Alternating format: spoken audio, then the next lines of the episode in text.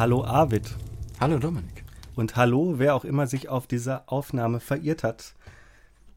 Wir grüßen euch. Heute haben wir uns wieder ein kleines, obskures Videospiel rausgesucht, das natürlich niemand kennt und äh, was auch aus der Reihe stammt, Spiele, von denen man gar nicht weiß, wie man sie ausspricht. Arvid, wie würdest du denn, denn das Spiel nennen, über das wir heute reden wollen? Ähm, 1980X. 1980X. Ja, ich habe auch drüber nachgedacht, 1986 wäre auch möglich oder 198X. Stimmt auch sehr schön, ja. Auf jeden Fall wird es so geschrieben, äh, 198 und X dahinter. Und wie der Name schon andeutet, geht es heute um 80er Jahre Nostalgie. Ich würde sagen, wir haben es zu tun mit einer Art Arcade-Simulator. Ja, definitiv. Ein Indie-Arcade-Simulator auf Steam.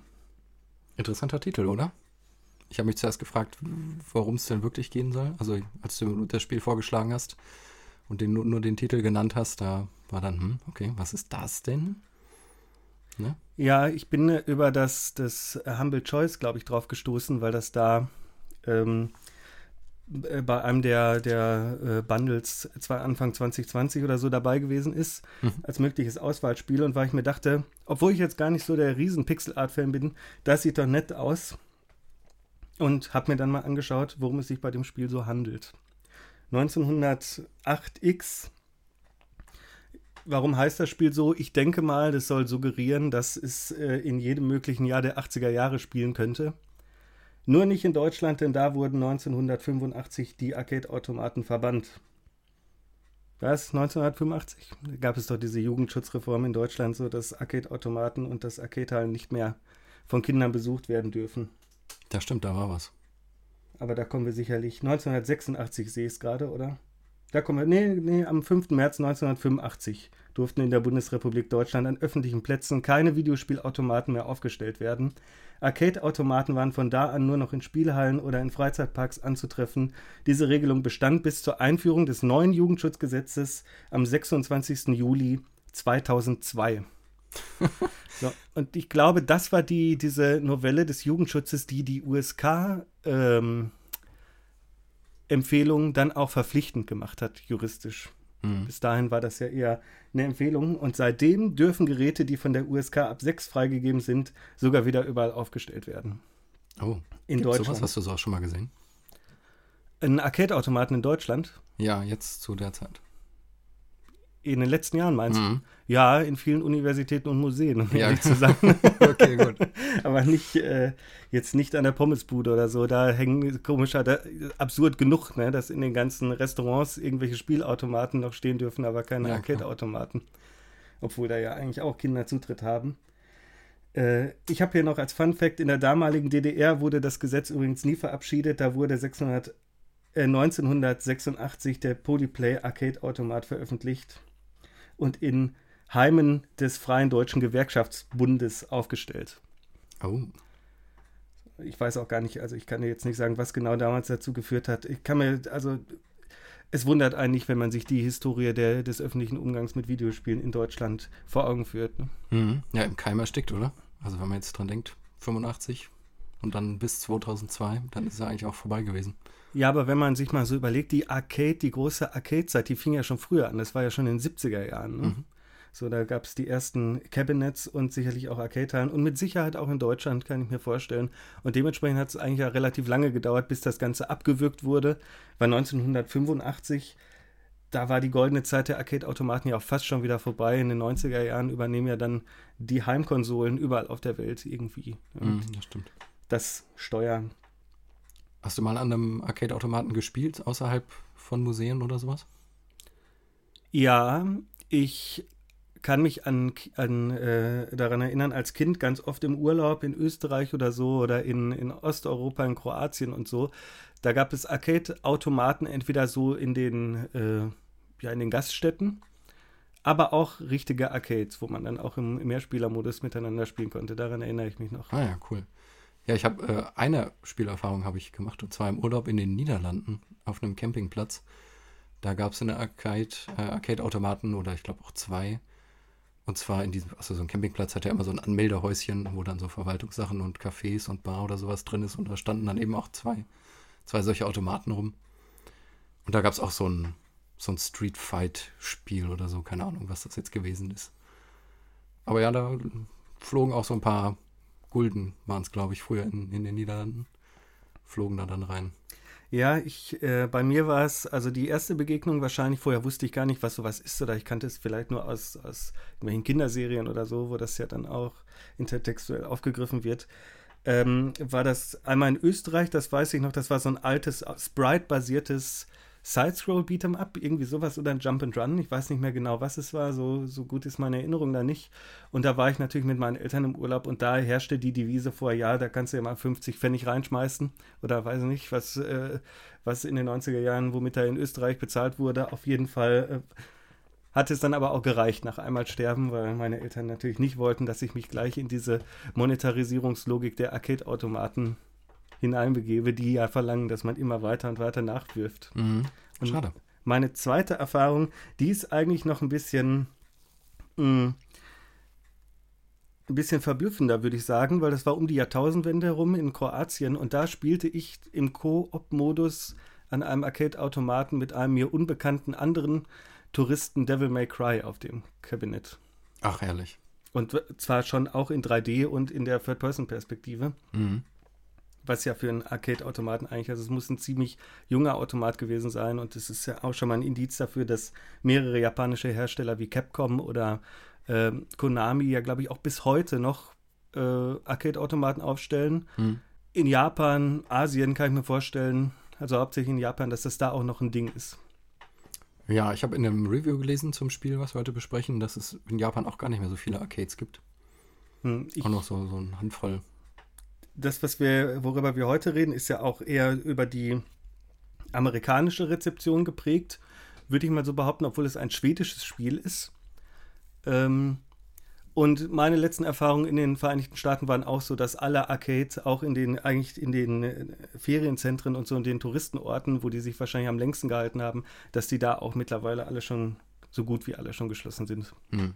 Also in Los Angeles oder so ich glaube, es gab am Santa Monica Pier auch lange Zeit äh, so eine Art Arcade-Automat. Obwohl ich war, äh, doch, jetzt erinnere ich mich daran, ich war in Las Vegas mal in der Arcade-Halle. Ich glaube, im Circus Circus haben sie so einen Arcade-Bereich. Da habe ich House of the Dead gespielt. Vor ein paar Jahren. Das passt natürlich auch gut in die Stadt, ne? Ja, na natürlich. Also wenn irgendwo, dann wahrscheinlich, ja.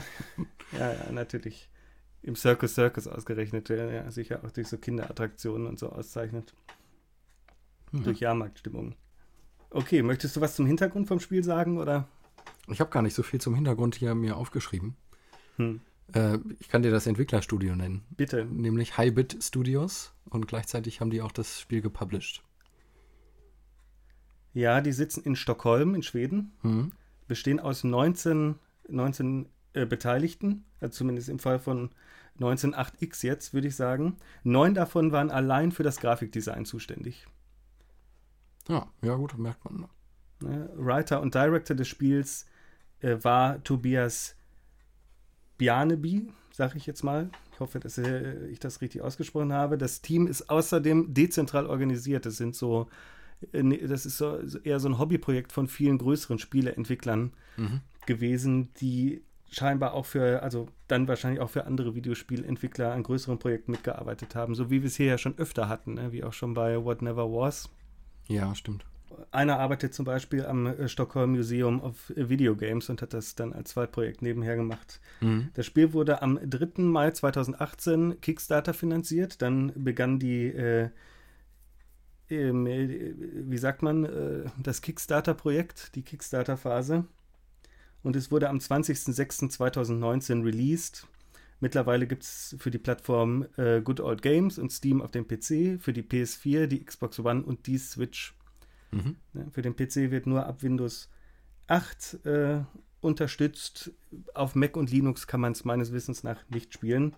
Und es ist ein äh, seriell distribuiertes Spiel. Wir reden heute über das erste Kapitel. Kapitel 2 soll sich aktuell in Entwicklung befinden. Das habe ich zumindest äh, einem Steam-Thread entnommen von begeisterten Spielern, worauf dann der Entwickler geantwortet hat. Ah, interessant, okay. Ja. Aber da gibt es noch keinen Kickstarter für, oder? Nee, die Frage ist, wollen sie es überhaupt noch mal so über Kickstarter finanzieren? Weil also jede einzelne mhm. jedes einzelne Kapitel. Es könnte schwierig sein. Äh, die Rezeption ist auch gemischt ausgefallen, aber da werden wir später sicherlich noch dazu kommen. Genau. Weißt du, wie viel die über Kickstarter eingenommen haben?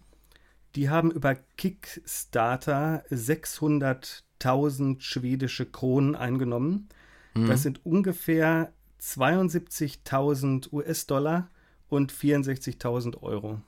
Ist ja gar nicht so viel, ne? Eigentlich. Nee, ich habe eine wutentbrannte äh, Metacritic Review gelesen von einem äh, Spieler, der meinte, die haben über 600.000 eingenommen und was wir gekriegt haben, war gar nichts. Jetzt ist die Frage natürlich 600.000 wovon? Für 600.000 US-Dollar wäre das gelieferte vielleicht etwas, ja, ein bisschen wenig gewesen, aber für 676.558 schwedische Kronen, also umgerechnet knapp 65.000 Euro,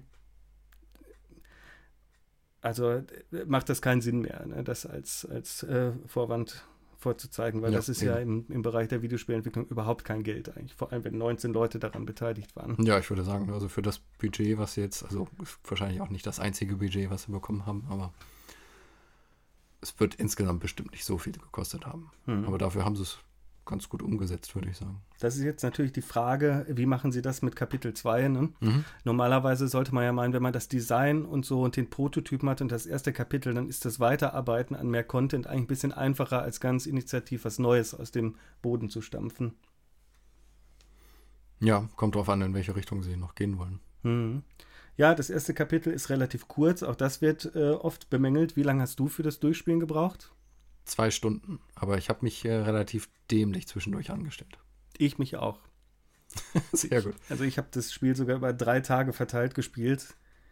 Äh, und wenn ich mit zwei Stunden nur mitkomme, dann, also, also hinkomme, dann ist das auch äh, optimistisch geschätzt, sage ich mal. Ja, okay, sag, sag du mir erstmal, wieso. Ähm, ähm, grundlegend wegen der Steuerung.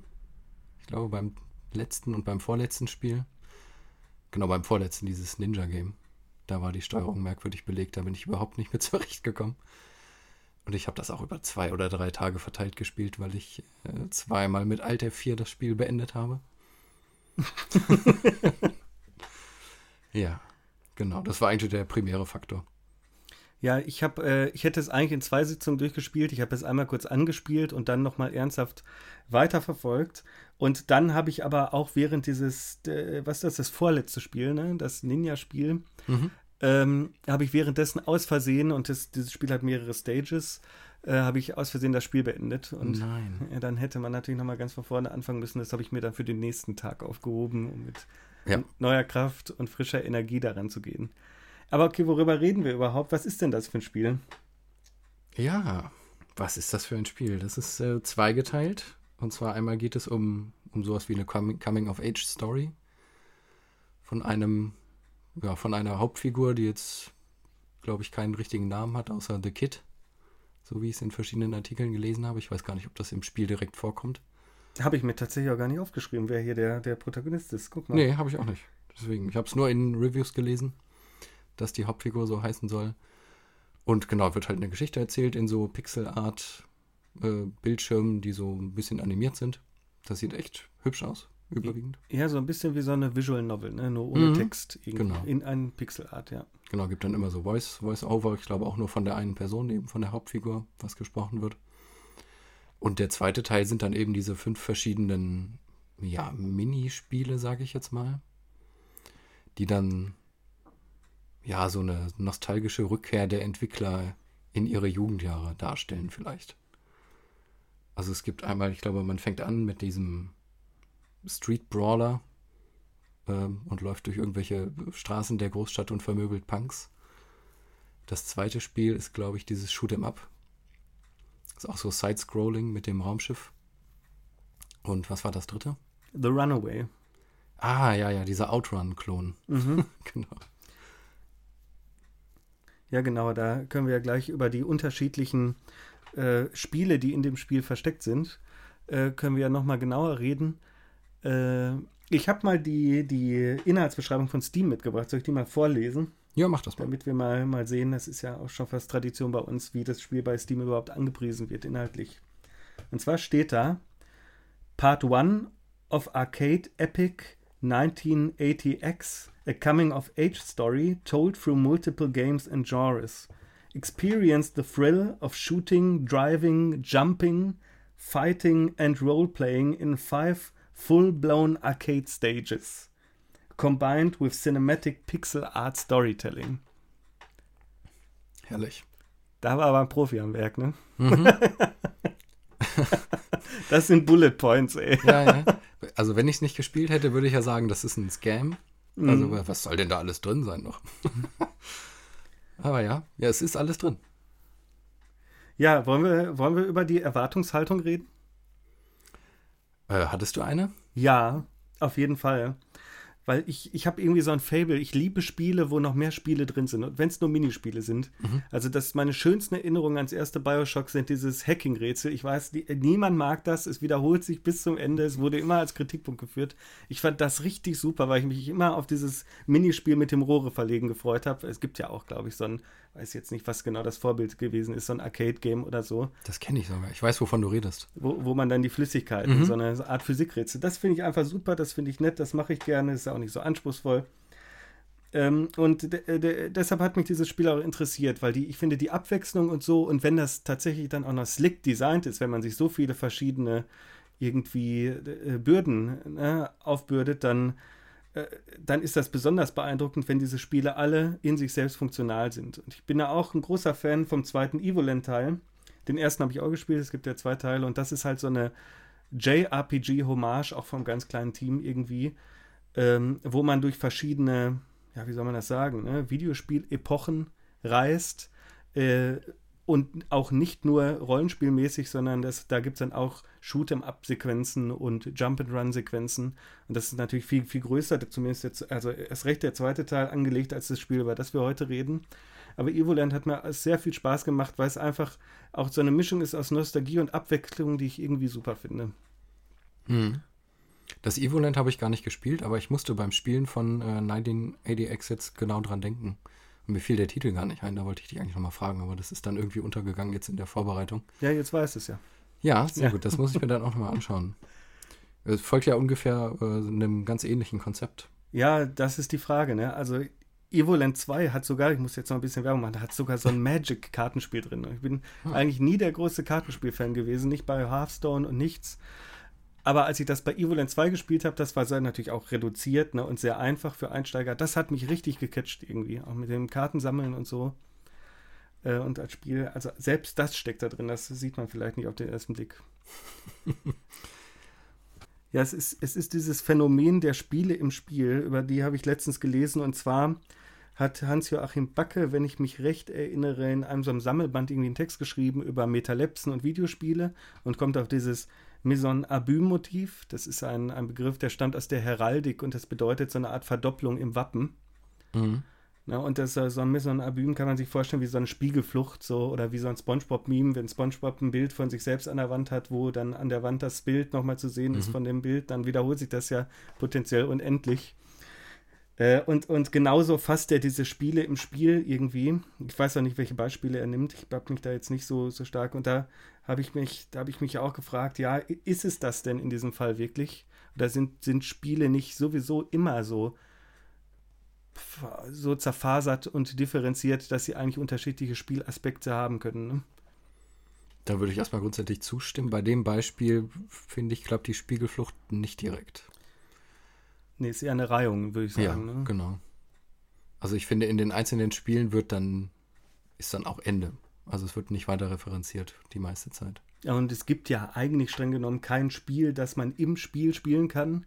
So wie beim äh, Classic the Hunter hat man so einen kleinen Huntersmate dabei, so ein Smartphone irgendwie, worauf man dann irgendwie äh, Tetris spielen kann oder mhm. Breakout mhm. oder sowas. Das ist ja dann richtig Spiel im Spiel. Und hier ja, hier gibt's, werden zwar unterschiedliche Spielgenres und Arcade-Genres simuliert in kurzer Form als kurze Appetithäppchen, aber die folgen ja aufeinander nebeneinander gereiht und sind nur verbunden durch diese Art Story, die sowieso von alleine durchläuft. Ne? Mhm, genau. Obwohl, warte mal, es gibt ein, eine Ausnahme, gibt es nämlich das Outrun-Spiel. Ah ja? Ja, so, so eine halbe Ausnahme. Also es fängt ja an, auch ohne Kommentar, dass man in dieses Spiel geworfen wird Und dann äh, hast du das Rennen ja quasi fertig und dann geht es nochmal in so einen Story-Abschnitt über. Dann fährst du ja plötzlich äh, in der Nacht durch die Stadt auf so einem großen Highway mit den äh, beleuchteten, ja. mit, mit, den Straßenlaternen links und rechts. Und da gibt es dann zeitgleich das Voice-Over. Das geht auch zwei Minuten. Sieht aus wie San Francisco, ja. Also, am Ende ist ja auch sowas wie die Golden äh, Gate Bridge da zu sehen. Mhm. Aber das ist, glaube ich, das, da würde ich sagen, das ist was anderes, weil, weil ich schon finde, dass so gut wie alle dieser Spiele so ein bisschen kontaminiert von der Rahmenhandlung sind. Also wenn man die Spiele als einzelne Binnenerzählungen oder Binnenelemente sehen möchte, dann kannst du ja das auch fürs, fürs letzte Spiel so sehen, weil da werden ja auch immer so Dialogfetzen mhm. äh, eingespielt, die offensichtlich aus dem aus einem Raum kommen innerhalb der Erzählung, der nicht der Raum des Spiels ist.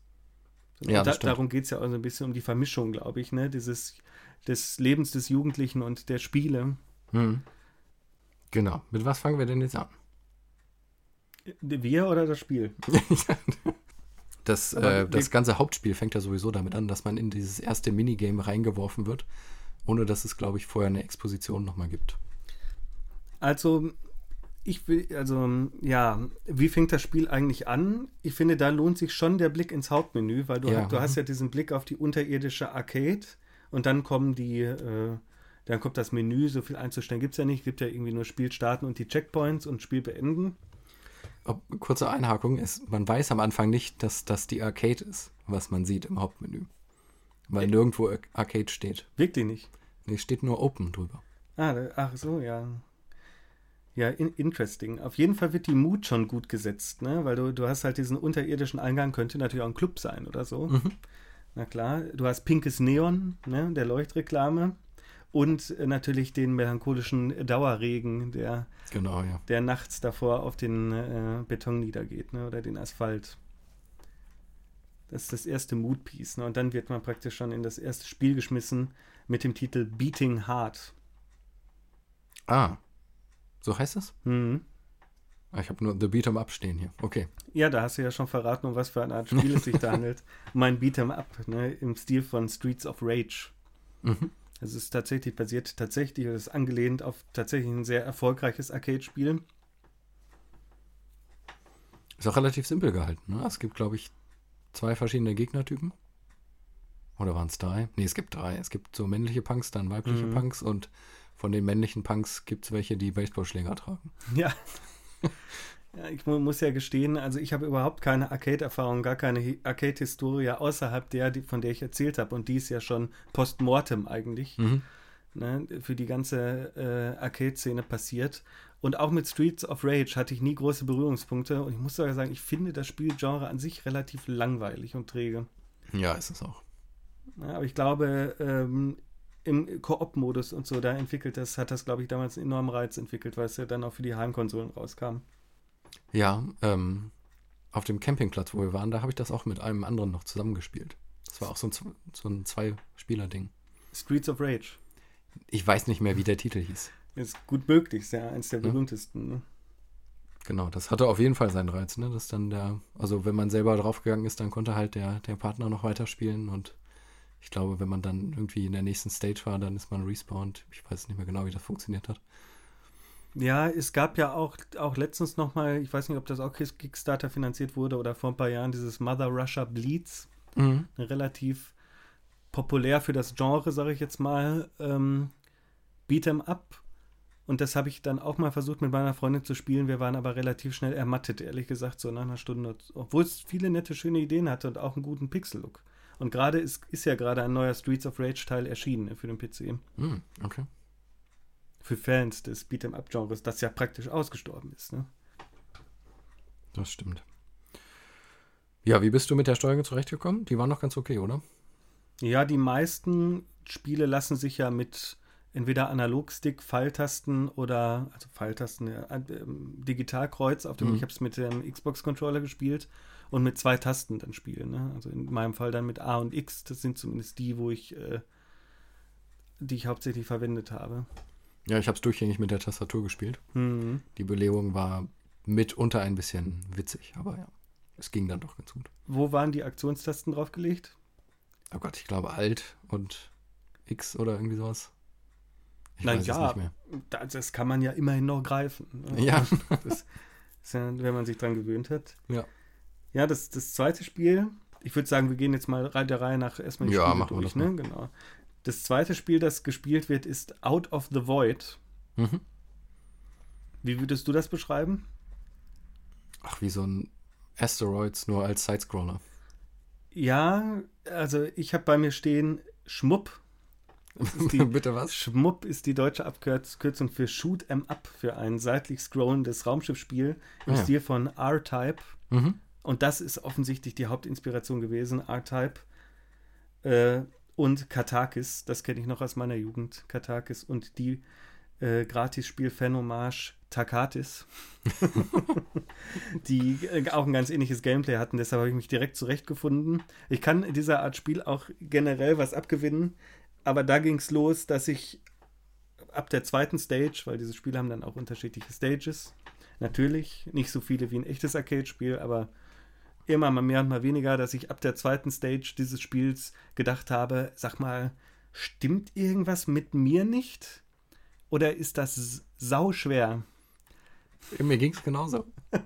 Ich bin dann irgendwann nur noch gestorben. Ja.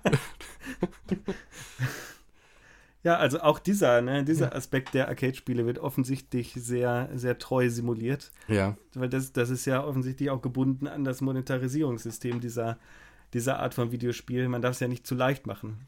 Aber das Witzige ist, wenn man sich YouTube-Videos von den richtigen Arcade-Versionen anguckt, dann ist das was komplett anderes. Weil die sind richtig schwer. Ja, ja, natürlich, natürlich. Lass du dir mal, ich habe mir heute noch Outrun angeguckt auf YouTube. Mhm. Und wenn das Rennspiel in 1980X so schnell gewesen wäre, das hätte ich nicht geschafft. Das, das sage ich dir, das hätte ich nicht geschafft. Ich habe ich hab mir R-Type angeschaut und da denkt man sich in den ersten Leveln noch, ja, wenn man das auswendig lernt, dann kann man das mhm. schon schaffen. Und dann irgendwann, da muss man schon also die Platine hacken, glaube ich, dass man da, oder natürlich, ich möchte das jetzt nicht den, also das Können von Spielern schmähen, die das da draußen wirklich durchspielen und auch, auch durchspielen gelernt haben, aber das ist auf jeden Fall hart. Hart und unkomfortabel, möchte ich sagen. ja. ja. Out of the Void besteht aus drei Leveln und einem Endboss. Den Endboss von Out of the Void fand ich dann nicht mehr so schlimm. Achso, ja, nee, der war nicht so schlimm. Ich glaube, zwei oder drei Versuche habe ich gebraucht. Ja, ich habe auch zwei Versuche gebraucht. Wenn man einmal weiß, wo der Laser hinschießt, dann kann man das eigentlich schaffen. Stimmt, ja. Da kamen zwischendurch, glaube ich, noch so zwei Mobs, die wieder an der Decke und auf dem Boden lang liefen. Das war aber irgendwie billig. Ja, Oder? Ich hatte die meiste Zeit das Gefühl, dass mein größter Feind in diesem Spiel irgendwie die Hindernisse sind, denen ich versuchen muss auszuweichen, während ich schieße. Das erfordert schon so ein bisschen Multitasking-Geschick. Ne? Meinst du jetzt die Geschosse? Ja, nicht nur die Geschosse, sondern da sind ja auch, auch Levelbegrenzungen, die du nicht berühren darfst. Ach ja, stimmt. Asteroiden oder Ränder. Die Asteroiden, das war richtig nervig. Ja. Das stimmt, ja doch, da bin ich äh, öfter mal gestorben, aber das war zwischen, ich glaube, der ersten und der zweiten Stage dann. Das erste Spiel hatte auch einen Endboss. Ja, die haben alle einen Endboss, bis auf das dritte Spiel, oder? Ja, das stimmt. Das Autorennspiel. Ja, da müssen wir dann später nochmal im, Teil, im Detail drauf eingehen. Da würde ich sagen, da gibt es schon sowas wie einen Meta-Endboss. Mhm. Was ja im vierten Spiel äh, auch vorhanden ist. Die Führersche Die, nein, die ist es nicht. okay, dann nicht. Genau. Ja, wo wir schon dabei sind. Der dritte Titel heißt The Runaway. Mhm. Der, der Outrun-Klon. Das Autorennspiel. Genau, so ein Arcade Racer im Stil von Outrun. So, heutzutage gibt es solche Spiele wie Horizon Chase Turbo, war auch mal bei PS Plus und auch in irgendeinem Humble Bundle bestimmt. Ne, oder Oh Dear, das ist, glaube ich, sogar ein Humble Originalspiel. Die sind ganz ähnlich wie dieses, dieses Spiel, was da äh, simuliert wird. Mhm. Also man sieht das Auto, was man fährt, aus der, ich glaube von, von hinten, diese so diese Verfolgerkamera ist das, was genau, man typisch ja. kennt aus den Rennspielen. Und dann fährt man über den, über den Highway, äh, durch den Verkehr durch. Und am Ende wird die Straße immer enger und es wird so ein bisschen schwierig und man muss dann Zeitlimits einhalten. Genau, und, man muss äh, Checkpoints zwei, genau. abfahren in, bei relativ engen Zeitlimits. Dann geht die Sonne unter Genau, und dann ist das quasi zweigeteilt, das Spiel. Und dann kommt man in irgendwie so eine Stadtszenerie mit Straßenlaternen links und rechts und es wird sehr knallig bunt in diesen Neonfarben plötzlich gehalten. Und dann gibt es sowas wie eine Story-Sequenz. Also dann gibt es dann von der Hauptfigur gibt es wieder so ein Voice-Over, was es normalerweise nur außerhalb der Spiele an sich gibt. Hm, ja, das stimmt. Ich glaube, das war tatsächlich das einzige Voice-Over. Mhm. Und das bietet sich ja auch an, gerade wenn man keinen Zeitdruck hat und das Spiel geschafft hat und noch so ein bisschen weiterfahren kann, so ein Voice-Over darüber. Das äh, hätte ich bei besonders brenzlichen Situationen in Out of the Void, glaube ich, nicht ausgehalten oder nicht verfolgen können, zumindest aufmerksam. Ja, äh, ganz ähnlich wie der, wie der GTA-Effekt, oder? Das Missionsbriefing ähm, bei der Autofahrt zum Missionsort hin. Ja, darüber beschweren sich ja auch immer viele Deutsche, selbst wenn sie des Englischen mächtig sind, dass das extrem ablenkend und anstrengend ist. Ja. Vor allem, wenn man die unterschiedlichen äh, Akzente ne, und Slangs nicht gewohnt ist, die da aufgefahren werden. Genau. Ja, spieltechnisch ist da zum dritten gar nicht so viel zu sagen. Das ist relativ un unspektakulär. Nee, man muss hauptsächlich Gas geben, in Kurven ein bisschen abbremsen oder so, mhm. seine Ideallinie finden und anderen Autos ausweichen. Prinzipiell könnte man das natürlich für jedes Autorennspiel sagen, aber ja.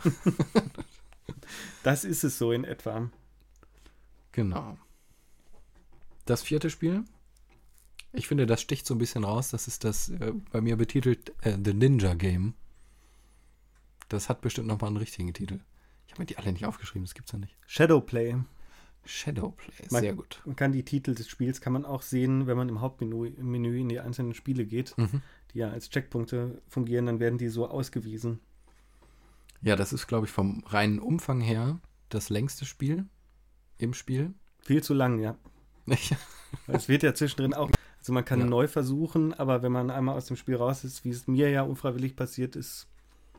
Aber zum Glück sind die Checkpoints ganz, also man wird, glaube ich, immer nur auf die, auf die Stage, in der man gestorben ist, zurückgesetzt und nicht am Anfang des kompletten Minigames wieder. Genau, ja. Sonst, ja, das wäre schon hart gewesen. Ja, es gibt fünf Stages, alle sehr abwechslungsreich. Äh, ich habe auch lange überlegt, was kann das Vorbild für so ein Spiel gewesen sein. Mir, fing nur, mir fiel nur Ninja Gaiden ein. Es gab auch noch so ein paar andere Ninja-Spiele, die, aber die waren alle nicht so, weil das Ding ist, ist so ein sehr smoother Runner eigentlich, wie so ein Endless Runner von links nach rechts durch das Bild, mhm. wo man dann noch den Feinden und den Hindernissen ausweichen muss äh, und gleichzeitig angreifen muss. Genau, man kann ja nicht anhalten, also die Figur brennt immer, egal was man tut. Man kann, äh, ich glaube, den Sprung kann man so ein bisschen erweitern, indem man dann die mhm. Pfeiltaste nach rechts drückt. Dann springt man ein bisschen weiter. Aber das ganze Stoppen kann man nicht. Das heißt, man muss immer auf das reagieren, was relativ schnell auch ins Bild gerät. Also irgendwelche Abgründe, Hindernisse. Man kann sich ducken, springen. Was gibt es noch? Es gibt verschiedene Höhenebenen, auf denen man läuft. Mhm, genau, ja. Das heißt, man muss Plattform. dann immer von oben nach unten navigieren. Da gibt es dann am Ende auch eben dieser ja, in Anführungszeichen Endboss, den kann man nicht so richtig besiegen. Man kann dem nur entkommen, glaube ich. Ich dachte, der verschlingt dich am Ende. Ja? Hm. Meine ich, das ist ja so, sieht aus wie so ein, ja, so ein, so ein schwarzer, böser Geist, irgendwie aus so einer Art, ähm, ähm, sag schnell, wie heißen sie denn von hier, äh, Shihiros Reise ins Zauberland und so, wie von diesen Anime-Filmen von, ja, ja, ist, äh, aus dem, von Studio Ghibli. Genau, wie das Obengesicht, so heißt der Charakter auf Deutsch. Hayao Miyazaki ist es doch, ne, oder? Miyazaki? Ist das nicht der Mario-Erfinder? Kann auch sein, ich schneid das nicht. raus. Sehr gut. Auf jeden Fall, ähm, ja genau, der Endboss sieht aus wie das Obengesicht. Dieser komische Faulgott. Oder Flussgott war es, der verseucht war, irgendwie sowas. Schöner Film, äh, guckt euch den an. ja, ja, ja. Ja, es sind also wie gesagt fünf Stages. Ich glaube, die ersten beiden sind, sind normale Runner-Stages und dann gibt es in der Mitte gibt es äh, zur Aufweichung eine Fall-Stage, wo der Ninja, der namenlose Ninja, den man selbst spielt, von oben nach unten einen Wasserfall entlang fällt und von den Seiten Fische abwehren muss oder Gegner. Genau. Das war so ein Entspannungsstage, oder? Ja, auf jeden Fall. Das war, um äh, ein bisschen runterzukommen. Nach ja. Ich bin, glaube ich, immer nur an einer Position geblieben und habe die Schwertschwingtaste gedrückt. Ja, das ist nicht schwierig. Das Schwert schwingt auch genauso schnell, wie man auf den Button ein einhämmern kann, wie es hm. die Schüsse vom Raumschiff bei Out of the Void tun. Genau. Ja, bei dem Spiel habe ich mich am schwersten getan. Ja, das ist ja auch das längste mit Abstand. also. Gar nicht, weil es zu lang ist oder wirklich schwer ist, sondern weil die Steuerung für mich auf der Tastatur äh, in Anführungszeichen bescheiden war. weil man nämlich am Ende hat man ja äh, den Endboss und man muss immer auf den Plattformen nach, von oben nach unten navigieren. Und um runterzukommen, muss man zuerst Pfeiltaste nach unten und dann springen drücken. Und du weißt gar nicht, wie oft ich einfach zuerst einfach nach oben gesprungen bin, anstatt nach unten ja, zu ducken. Also den Stolz kann ich dir nehmen, das ist mir ja. mit dem Controller nicht anders gegangen. War also genauso schlimm. Ja, man, man, muss sich das so vorstellen, da gibt es so unterschiedliche Bambusebenen, so sehen die aus wie aus Bambus, solche, mhm. ne?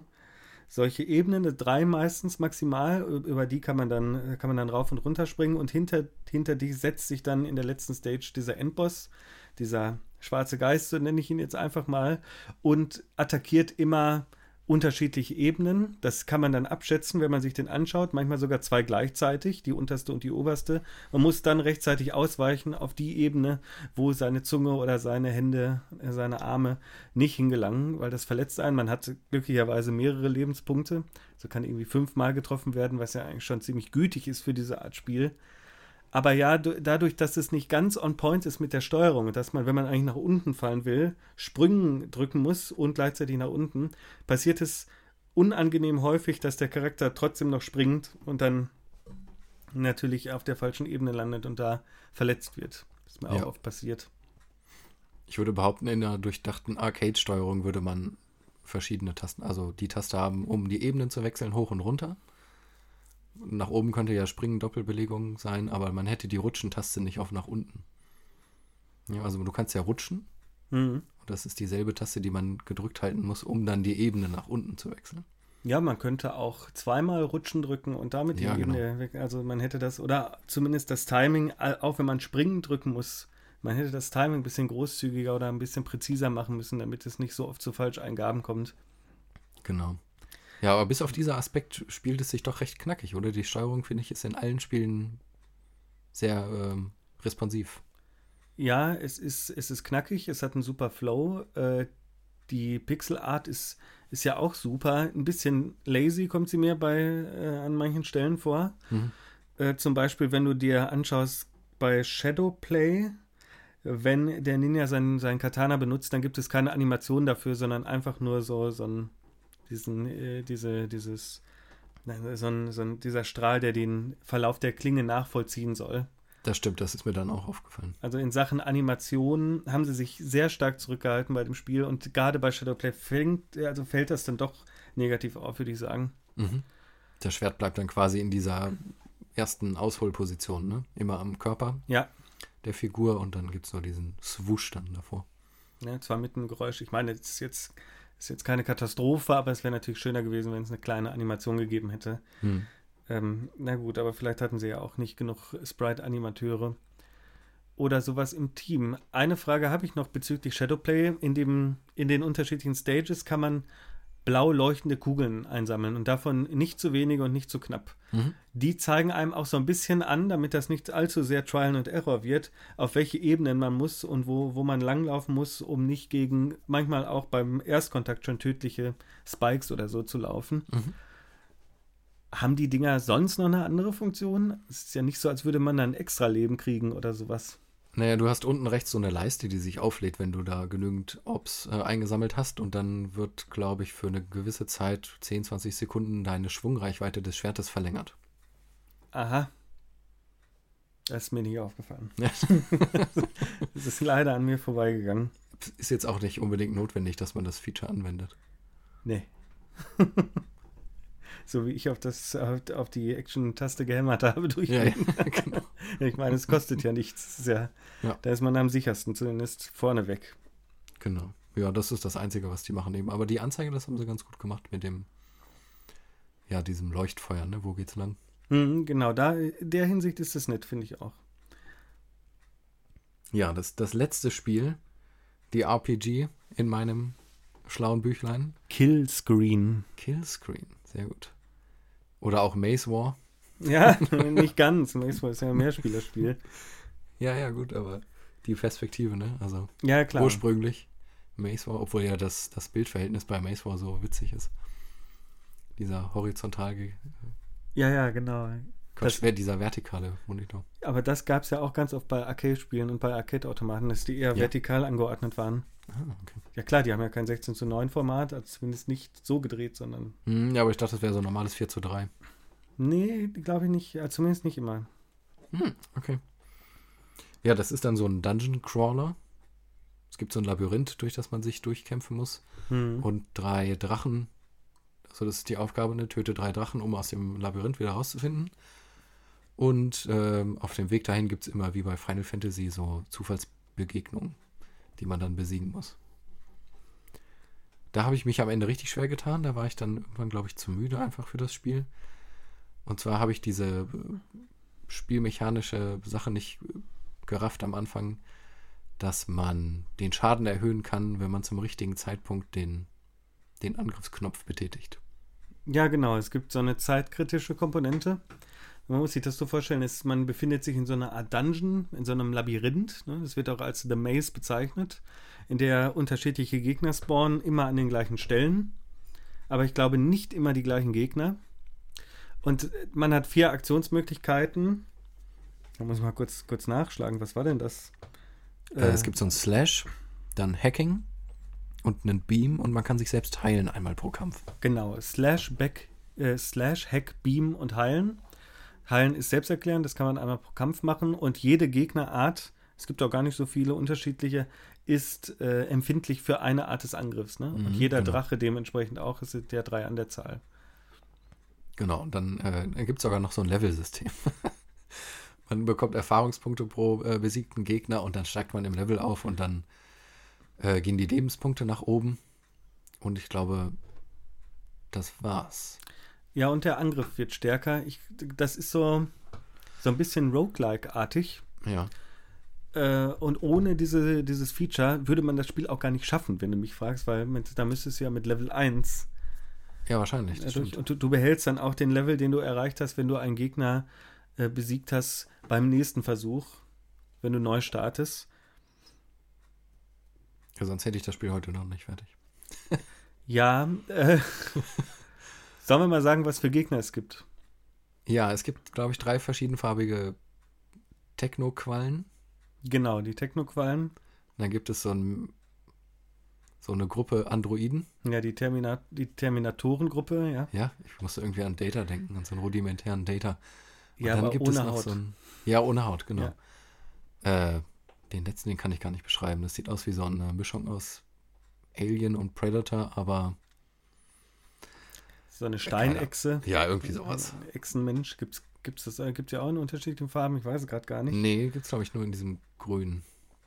Hm. Ja, und die, die sind alle empfindlich für, für unterschiedliche Angriffsarten und die muss man dann rausfinden, weil genau da, man hat ja nicht so viel Spielraum, ne? man mhm. hat nur wenig Lebensenergie, kann nur einmal heilen pro Kampf und äh, die Gegner teilen ziemlich stark aus und deshalb muss man da auch relativ schnell dann rausfinden, was der äh, effizienteste Angriff ist und das geht natürlich auch nur über Trial und Error. Ne?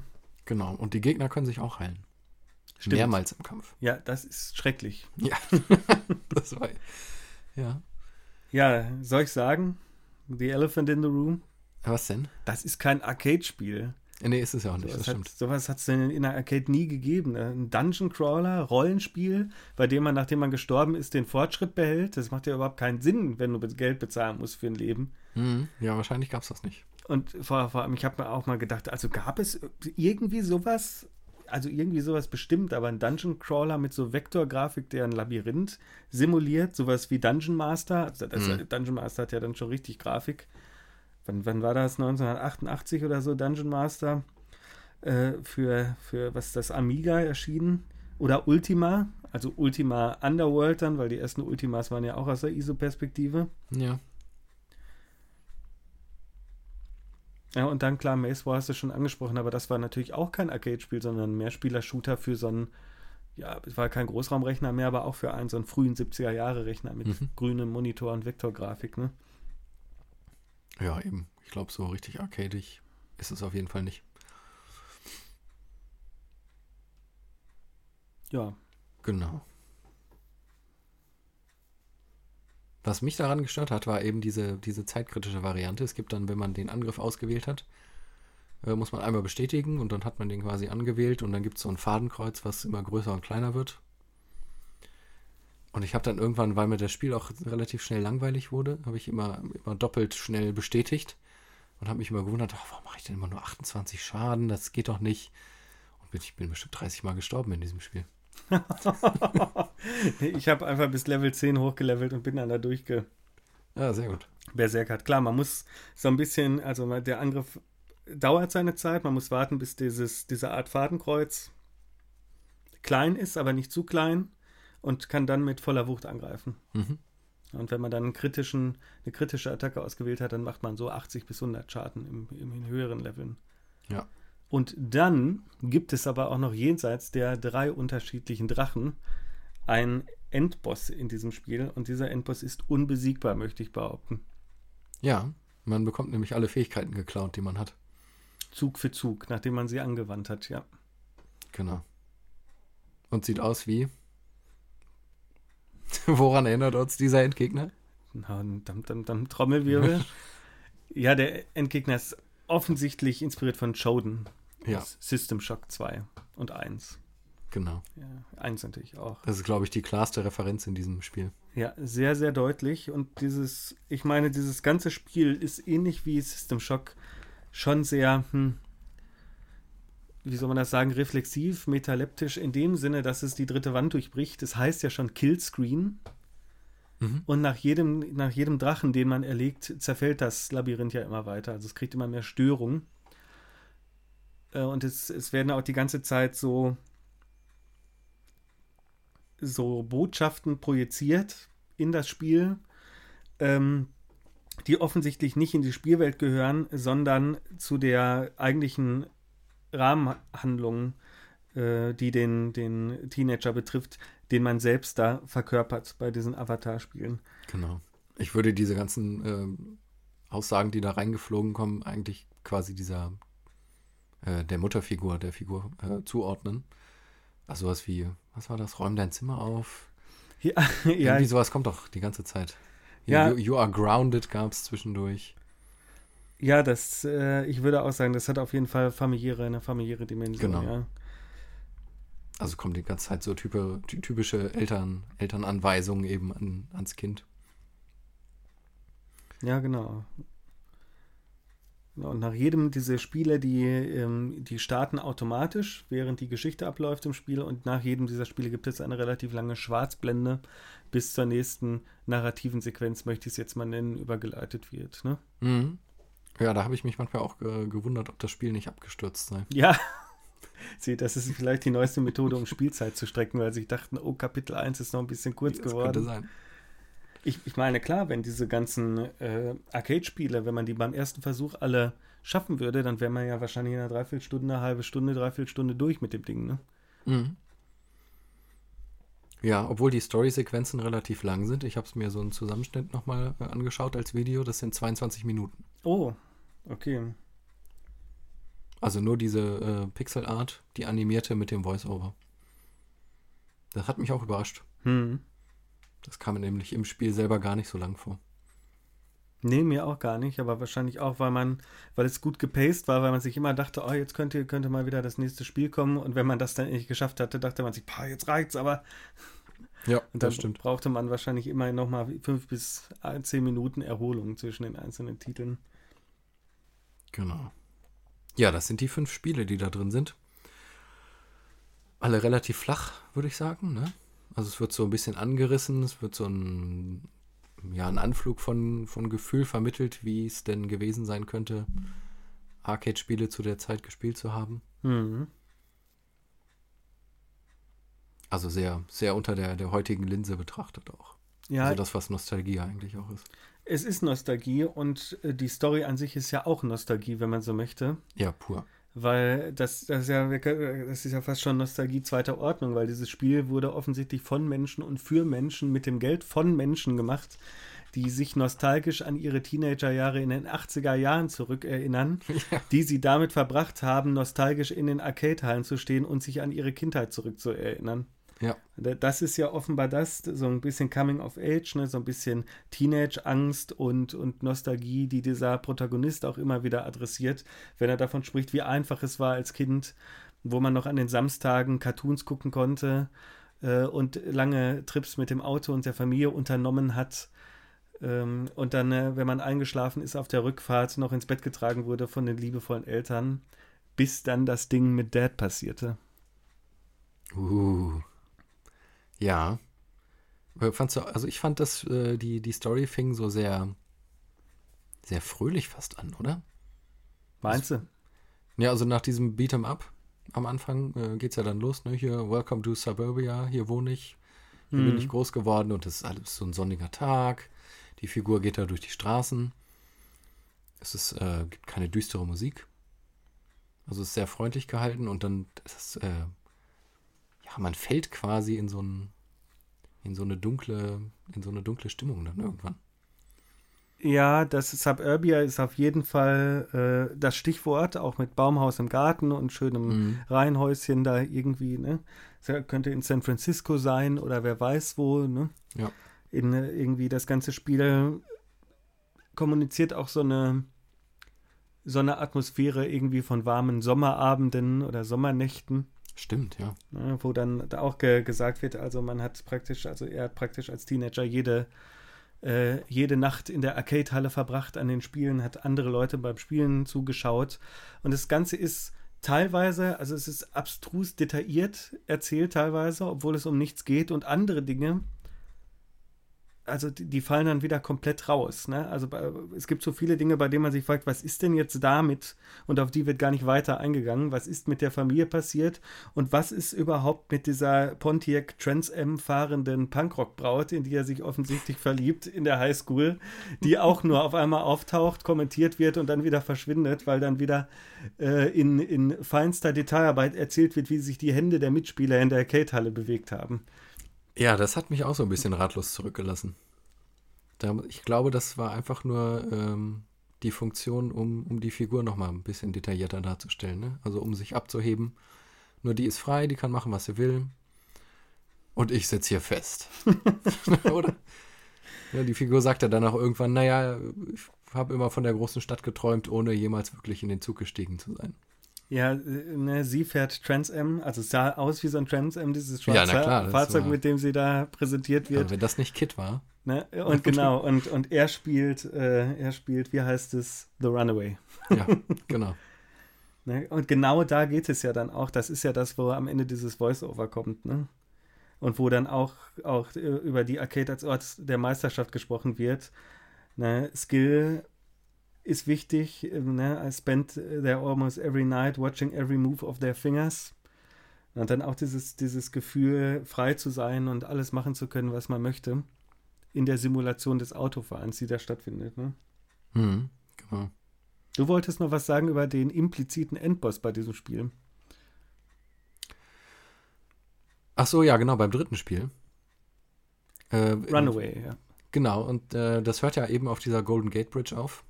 Ja. Und man sieht so die Stadt, äh, also eigentlich fährt man genau über die Brücke auf die Stadt zu und dann läuft die Zeit aus. Es gibt keinen letzten Checkpoint.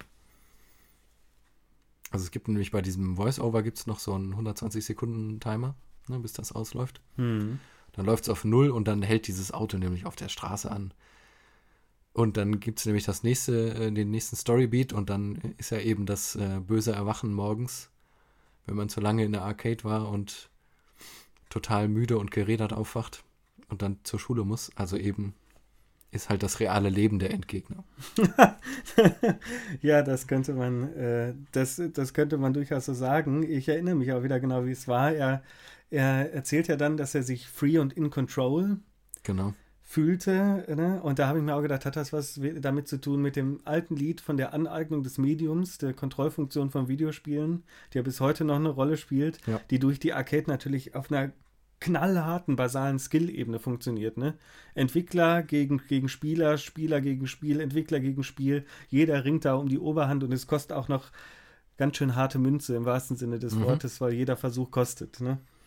Und dann sieht man ihn ja auch in seinem klassischen 80er-Jahre-Teenie-Zimmer mit dem ganzen Roses-Plakat und dem Terminator-Plakat, ich glaube, es war ein Terminator-Plakat, mhm.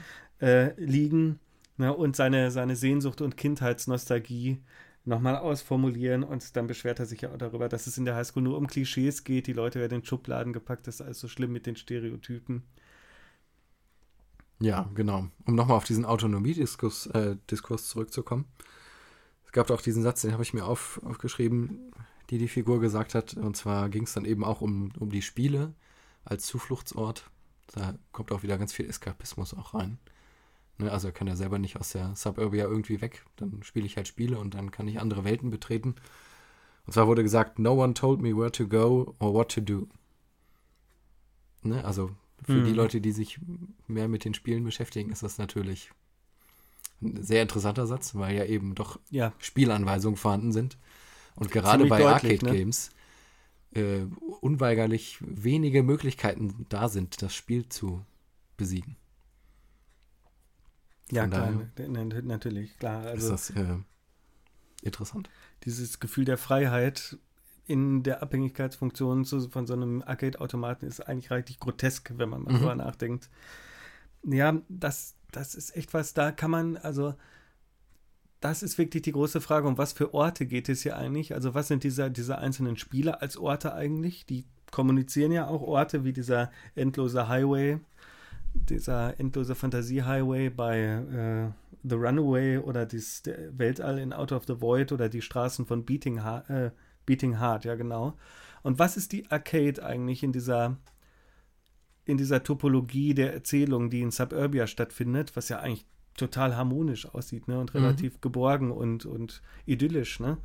Äh, was ist die Arcade da eigentlich für ein Ort? Ist das jetzt ein Nicht-Ort oder ist das eine, ein Locus Armenus, also irgendwie so eine, so eine idealisierte Darstellung? Dafür ist irgendwie nicht genug Natur drin für so eine klassische mhm. Paradiesvorstellung. Was ist das für ein Ort? Auch noch unterirdisch, neon beleuchtet? Ich finde das in diesem Spiel, also in 1980X, ist das ein sehr merkwürdiger Ort. Ich finde das auch von den Entwicklern vielleicht ein bisschen merkwürdig dargestellt, weil für mich, also ich habe, ich kenne die Arcades nicht so, wie sie in Amerika waren, aber ich stelle sie mir immer als sehr, sehr soziale Orte vor, dass man mit vielen Menschen in Kontakt kommt, vielleicht auch kompetitiv in Kontakt kommt. Ne? Es gibt ja diese Highscore-Listen immer. Sich prügelt. Ja, vielleicht auch das. Aber man, man gewinnt ja vielleicht auch neue Freunde, wenn man in diese Räume geht. Und das kommt in diesem Spiel überhaupt nicht vor. Es wird nicht davon erzählt, naja, ich bin hier so ein, so ein Geek, ein Nerd. Und jetzt habe ich den Ort gefunden, wo sich alle Geeks und Nerds treffen in dieser tollen, blöden Vorstadt, wo ich sonst keinen anderen kenne. Aber ich finde trotzdem keine neuen Freunde. Warum? Was ist denn das? Nee, mit Freunden ist nicht viel, ne? Also das hätte ich ja zumindest erwartet, dass nicht nur die Spiele irgendwie sowas wie einen Zufluchtsort bieten, sondern dass eben auch neue Freundschaften vielleicht geknüpft werden können.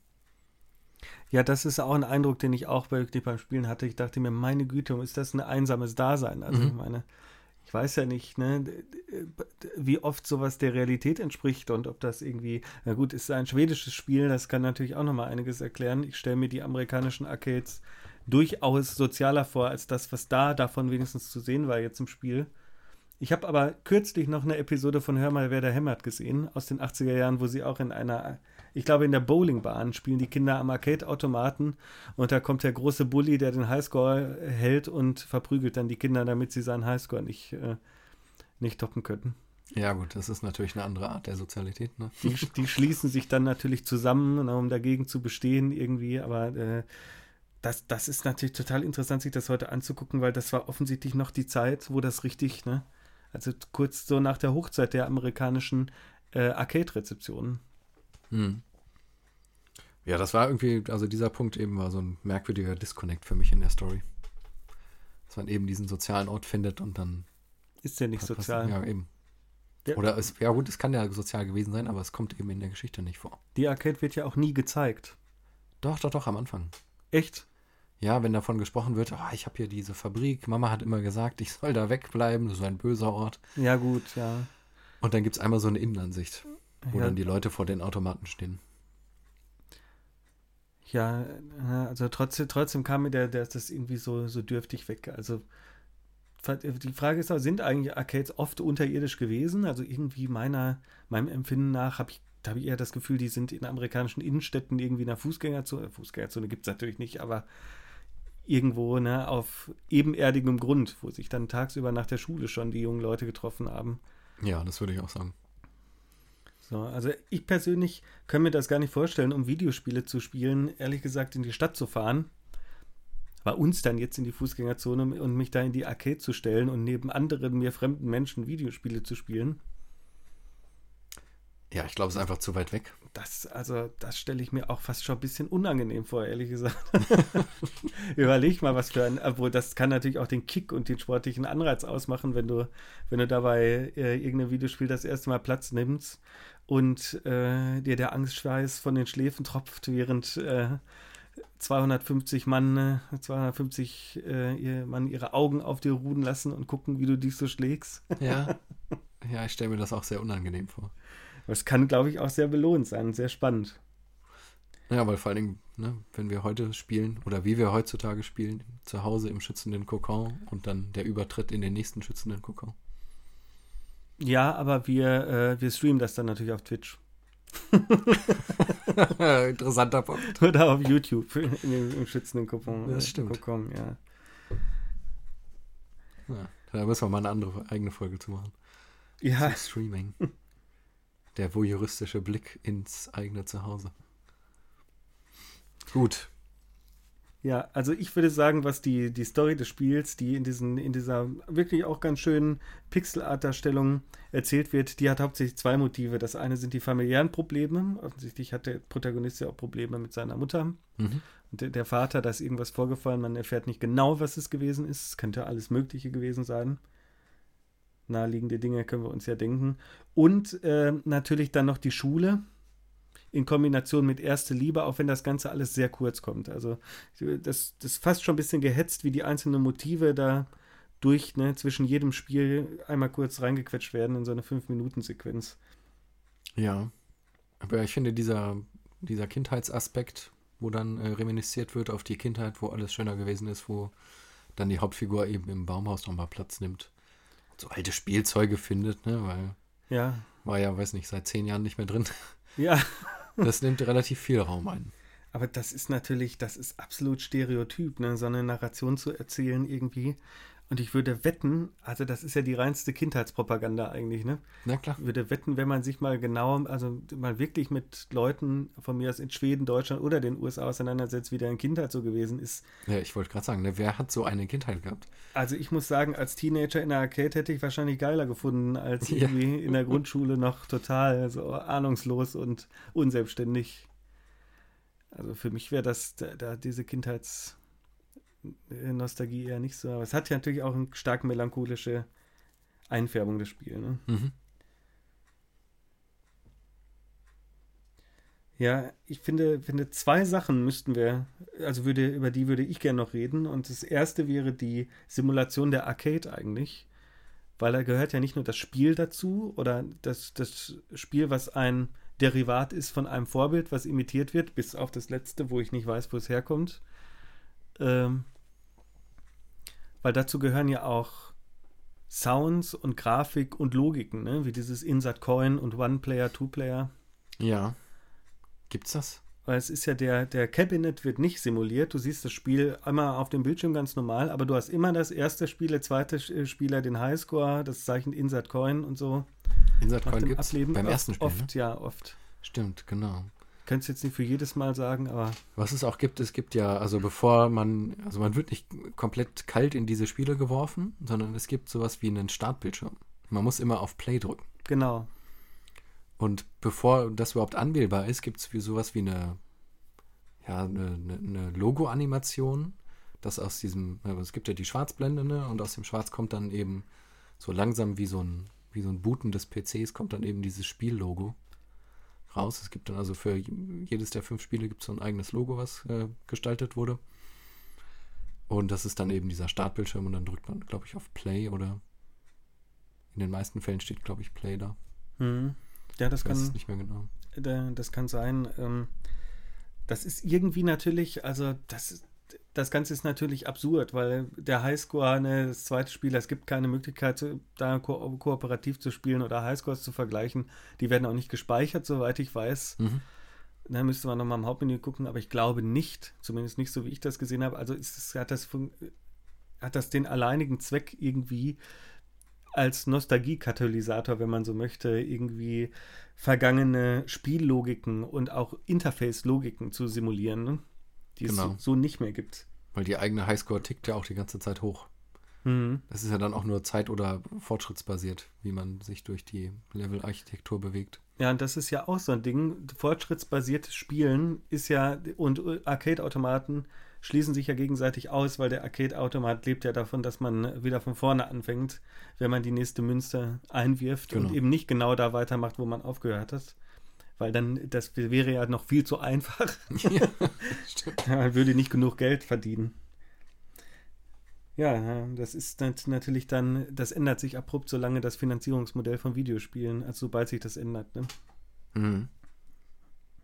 Das mit, dem, mit diesem Interface-Logiken gibt es in jedem der Spiele, oder? Das letzte hat noch dieses Level-System, so ja. merkwürdig links reingebettet, was so sehr krude aussieht. Ja, würde ich sagen. Auf jeden Fall. Genau. Welchen Punkt hattest du noch? Wir müssen über Sound reden, Arvid. Sound. Also Sound und Musik. Da erwischt du mich kalt. Ähm, ich habe auf die Soundeffekte, ja, ich habe mir nicht zu den Soundeffekten aufgeschrieben. Ja, und das, obwohl im Moment Acoustic Turn überall, überall so groß proklamiert wird. Das ist nicht so schlimm. Ich habe mir was aufgeschrieben. Und zwar, klar, hat der, ist der Sound ja auch eine Ebene der Arcade-Simulationen. Das äh, verbindet uns ja mit dem, worüber wir gerade gesprochen haben. Und ich habe mir so aufgeschrieben, wir müssen das auch gar nicht lang durchwalzen. Äh, die Spiele haben alle unterschiedlichen Sound und unterschiedliche Arten von Sound. Ich würde so auch im Großen und Ganzen im Bereich des Chiptune dazu verweisen oder das so nennen. Ne, Chiptune ist ja auch für Arcade-Automaten eigentlich das so eine, eine, so eine, so eine Art Musik zu machen, über Computerchips irgendwelche Geräusche zu generieren.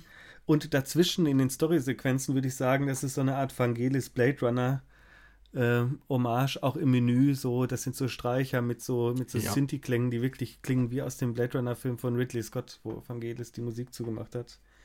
Und natürlich wird das Ganze ein bisschen gebrochen äh, oder was heißt hier natürlich, es wird gebrochen, und zwar mit dem fetten E-Gitarren-Solo irgendwie am Ende von The Runaway. Sowas ist beim Arcade-Automat natürlich überhaupt nicht drin gewesen. Irgendwie so.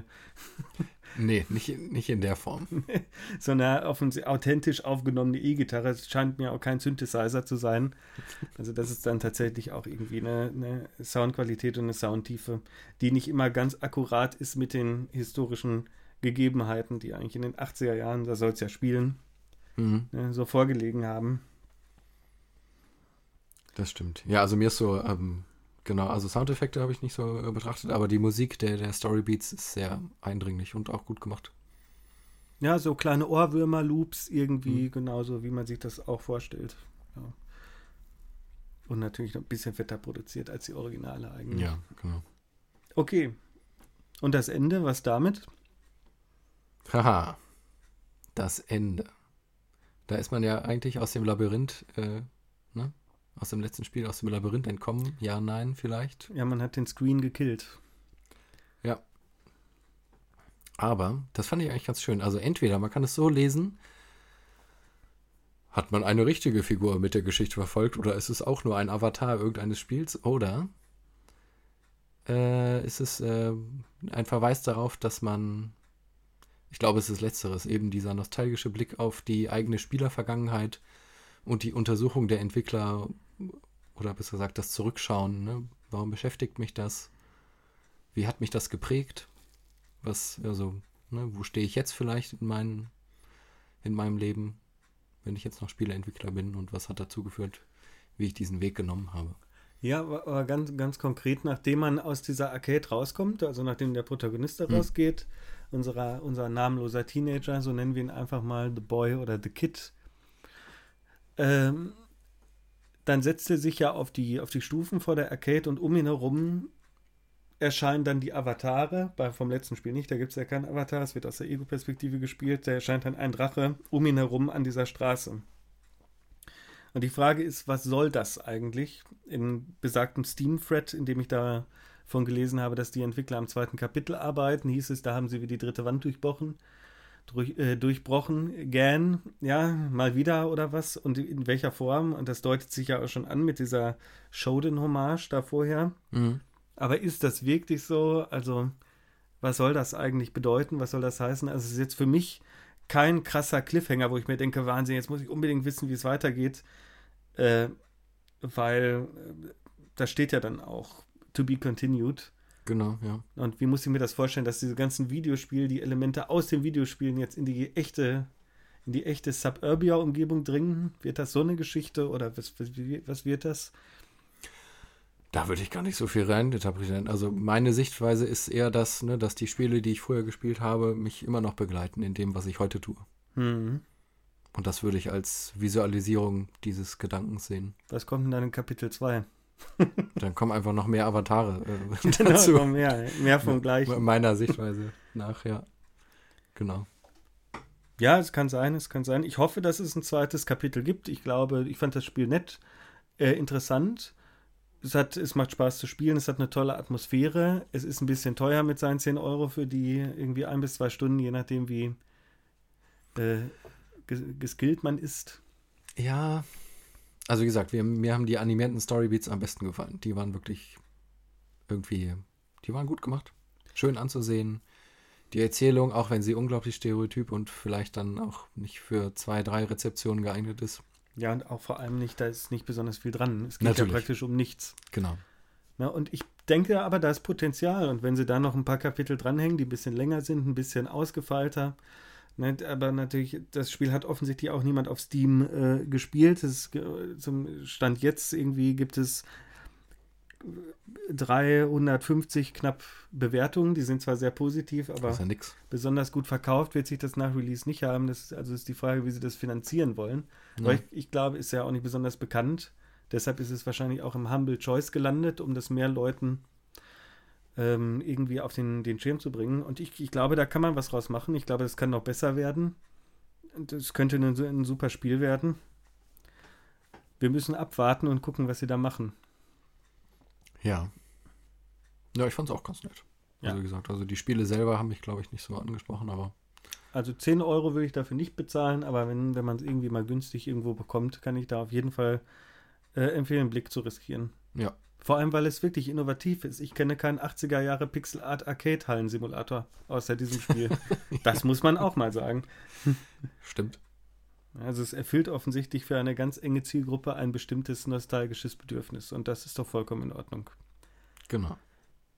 Ach so, übrigens ist dir der Witz am Ende der, der Credits aufgefallen oder am Anfang der Credits, weiß ich jetzt nicht so genau, wo die 2019 MMXIX in römischen Lettern dann zu MCMLXXX wird. Ja, gut, das, das zweite konnte ich nicht mehr lesen. Das erste 1980. Ach so, sehr gut. Ja, logisch. Ne? Ich muss es aber auch bei Google eintippen. ich habe das jetzt aus dem Matheunterricht nicht mehr so, ja, nicht mehr so präsent gehabt. Kleinen Funfact am Rande: Patrick Söderlund hat offensichtlich mitgeplätscht. Dem wurde gedankt in den Credits. Patrick Söderlund ist der ehemalige Vizepräsident von Electronic Arts und der CEO von DICE gewesen. Ah, ja. Na, natürlich hat er seine Hände im Spiel. Digital Illusions, ja. Vielleicht waren da auch ein paar DICE-Entwickler, wer weiß, ne, als Hobby. Ja gut, vor allen Dingen, wenn das jetzt auch aus diesem Spielemuseum hervorgegangen ist teilweise. Na, das und es wird ja Schweden, dann auch, ne? ja, genau.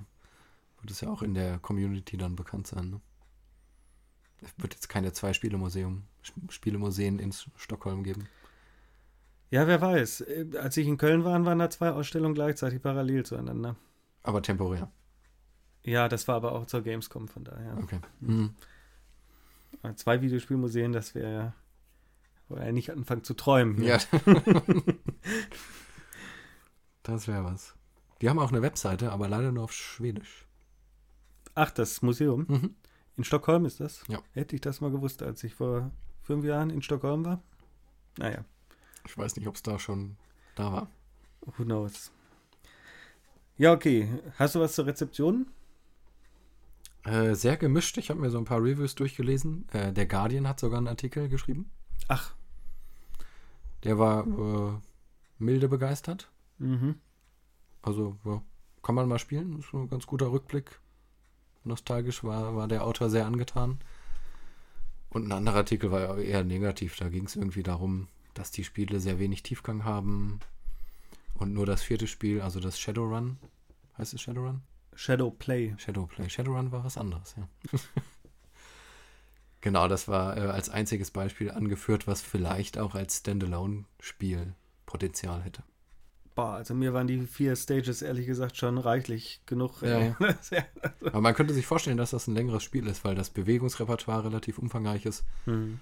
Und das, was man äh, so an Parcours absolvieren muss, doch sehr abwechslungsreich gestaltet wurde. Ja, Metacritic sagt, äh, es hat eine durchschnittliche, eine durchschnittliche Bewertung von 63 von 100 Punkten, basierend auf 13 Kritiker-Reviews und ein User-Score von 5,6 von 10 Punkten, basierend auf 17 Ratings. Und ich kann mir das auch nur so erklären, dass der Umfang von den meisten Leuten ähm, als zu gering eingeschätzt wird und dass da bestimmte Erwartungen nicht erfüllt worden sind, vor allem bei Kickstarter-Bäckern. Und das ist natürlich immer sehr schlecht. Aber relativ wenige Reviews, oder? Wenn man sich die Anzahl der Kickstarter-Bäcker in den Credits anschaut. Ja, ja, na klar. Bei Steam äh, hat das Ding äh, knapp 350 Reviews und die sind sehr positiv, stand jetzt. Hm. Äh, aber bei Steam, klar, wenn es im Sale billig angeboten wird oder wenn die Leute gerade von irgendeiner Humble-Aktion kommen, dann gibt, kommt natürlich auch immer noch eine kleine Review-Flut. Ansonsten dafür, dass das Spiel am 20. Juni 2019 erschienen ist, hat sich bisher sehr wenig getan muss man leider sagen. Ich habe vorher auch noch nie davon gehört gehabt. Ja, wann war das denn im Humble Choice? Das ist aber auch schon länger her, oder? Anfang 2020, Ende 2019, mhm. glaube ich. Dann wird da wahrscheinlich auch nicht mehr viel passieren. Ansonsten habe ich noch zwei pointierte Interpretationen oder äh, Einschätzungen des Spiels von, äh, von Spielern ähm, gesammelt. Und zwar wird das Spiel als 1A Pixelporn bezeichnet. Ich finde, das kann man so stehen lassen. und als sehr gut und sehr kurz. Hm. Ja, das kann man so stehen lassen. Dann lassen wir das so stehen. Ich hoffe, wir waren heute nicht zu kurz und trotzdem ein reiner Podcast-Porn. Sehr gut. Ja, nee, ich glaube, wir waren nicht zu kurz, aber wenn wir ein bisschen kürzer sind, dann ist das ja auch nicht so schlimm. Das Spiel war jetzt ja auch nicht so umfangreich. Ich glaube, wir haben äh, das Wichtigste besprochen. Gut, Arvid, dann sehen wir uns das nächste Mal mit einem neuen Spiel. Nein, mit gleich mehreren Spielen. Ich darf noch nichts verraten, aber wieder. Ja. Wissen wir schon, was wir machen? Wir, wir du ich, weißt offensichtlich schon, was wir machen. Ich weiß von nichts und wir würden uns natürlich auch dann freuen, wenn äh, uns jemand dabei zuhören würde. Sehr gerne. Aber Vorschläge brauchen wir nicht. Noch nicht. Okay, vielen Dank dir, Arvid, für das gute Gespräch. Danke dir ebenfalls. Und vielen Dank für alle, die zugehört haben. Bis bald. Tschüss. Bis zum nächsten Mal. Tschüss.